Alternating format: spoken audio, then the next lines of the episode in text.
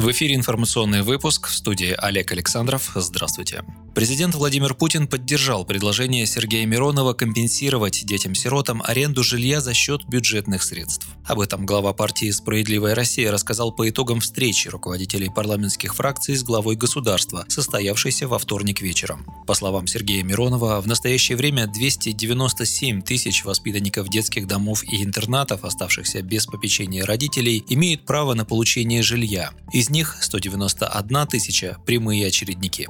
По данным счетной палаты, долг государства перед сиротами составляет четверть триллиона рублей, причем очередь на получение жилья растет год от года. Во время встречи с президентом России руководитель фракции СР предложил использовать для решения этой проблемы подход, который успешно себя зарекомендовал при обеспечении служебным жильем военнослужащих офицеров. Тогда вопрос решили просто. Офицерам стали давать деньги, чтобы снимать жилье, пока государство не обеспечит их квартирами. По мнению Сергея Миронова, то же самое необходимо сделать для детей-сирот. Кремле не видит необходимости в новых мерах поддержки бизнеса на фоне пандемии коронавируса, так как в настоящее время экономика работает. Об этом заявил пресс-секретарь президента России Дмитрий Песков. При этом Песков убежден, что сокращать поддержку малого и среднего бизнеса в стране не следует. Свою точку зрения на этот вопрос он выразил в ответ на просьбу СМИ прокомментировать мнение Всемирного банка о необходимости оказывать малому и среднему бизнесу лишь точечную поддержку. Малый и средний бизнес получил достаточно серьезную поддержку во время этого кризиса, сказал представитель Кремля. Он признал, что малое и среднее предпринимательство очень пострадало в условиях пандемии и в условиях кризиса, который был ей спровоцирован. Региональные власти массово занижают прожиточный минимум, чтобы продемонстрировать не такую сильную нищету населения, какая она есть в действительности, а заодно и снизить нагрузку на региональный бюджет. В 61 регионе России прожиточный минимум занижен от 5 до 36%, заявил глава Минтруда Антон Котяков на расширенном заседании Комитета Совета Федерации по социальной политике. Котяков отметил, что такая разница формирует социальное неравенство между регионами. В отдельных субъектах занижение прожиточного минимума на 30%. Это говорит об одном – мы людям недофинансируем даже минимальный набор того, что они должны иметь для обеспечения своей повседневной жизни.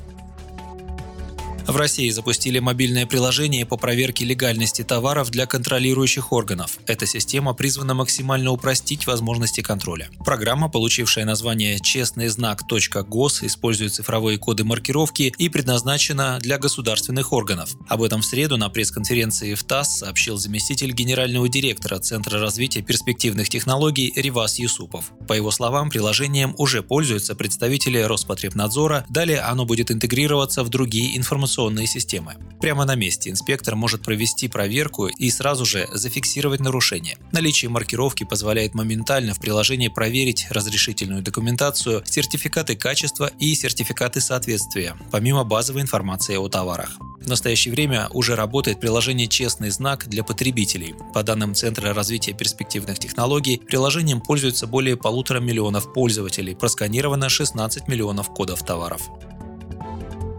Штраф за отсутствие техосмотра на внедорожном мототранспорте увеличат в несколько раз. 7 октября обязательный техосмотр в Гостехнадзоре обязаны проходить владельцы квадрициклов и мотовездеходов. Вступило в силу постановление правительства, которое корректирует правила проведения ТО самоходных машин и других видов спецтехники. Если раньше ежегодно проходить техосмотр в органах Гостехнадзора были обязаны только две категории техники – это тракторы и самоходно-дорожно-строительные машины, которым причислялись и снегоходы, квадроциклы и болотоходы, то теперь в список добавлены коммунальные и сельскохозяйственные машины, а также наземные безрельсовые механические транспортные средства. Кроме того, впервые в перечень попали внедорожные автомототранспортные средства, имеющие двигатель внутреннего сгорания объемом свыше 50 кубических сантиметров или электродвигатель максимальной мощностью более 4 киловатт, например, квадрициклы. Раньше для них делалось исключение. Закрепляется, что внедорожные автотранспортные средства, предназначенные для перевозки пассажиров и имеющие помимо сидения водителя более 8 сидячих мест, проходят ТО каждые 6 месяцев,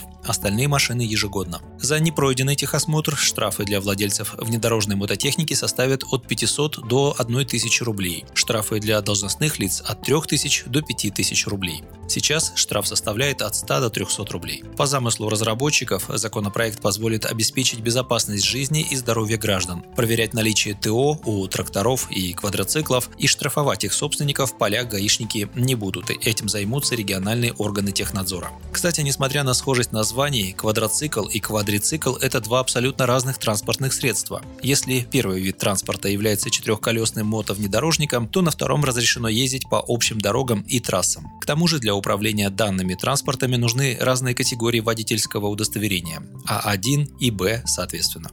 Вы слушали новости, оставайтесь на Справедливом радио, будьте в курсе событий.